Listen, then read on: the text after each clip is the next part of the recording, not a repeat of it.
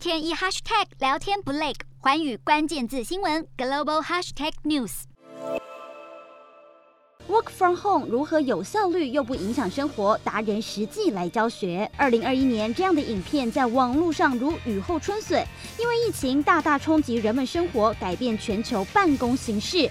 不止中小企业，就连微软、Google、Apple 以及推特、脸书等大型公司都不得不面对这重大的变化。居家办公成为新常态，不少人也因此体会到工作与生活间平衡的美好。远端在家工作效率不但不输给坐在办公室一整天，还可以省去大笔的通勤时间及花费，让不少人在后疫情时代想要持续这样的模式。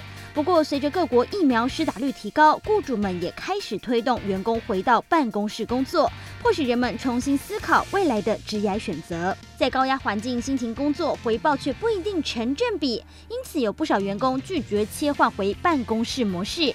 根据英国《每日电讯报》统计，有百分之四十的英国人不愿意回到全日制的办公室工作，其中三十五岁以下的人就达到百分之五十。另外，彭博社五月委托市调机构的调查结果也显示，一千名美国成年受访者当中，有百分之三十九的人表示，如果雇主对在家工作不具弹性，会考虑辞职。而千禧世代跟 Z 世代更占整体的百分之四十九。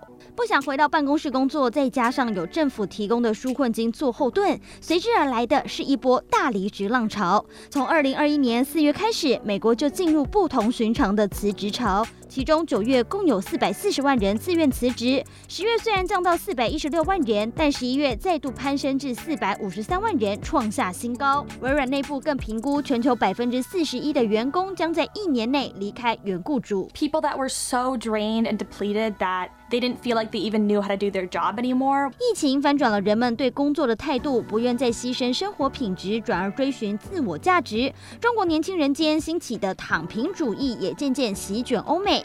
不追求当人生胜利组，I don't dream of labor，成为新一代的热门关键字。找回人生的掌控权，尽情为自己而活，甚至鼓励大众创业优乐精神再度成为年轻人追求的价值，YOLO economy 跟着诞生。美国《纽约时报》将它定义为艺人经济、冒险经济，是疫情推波助澜下的产物。二零二一年，疫情让人们重新审视生活及工作，也对人生目标有了新的诠释。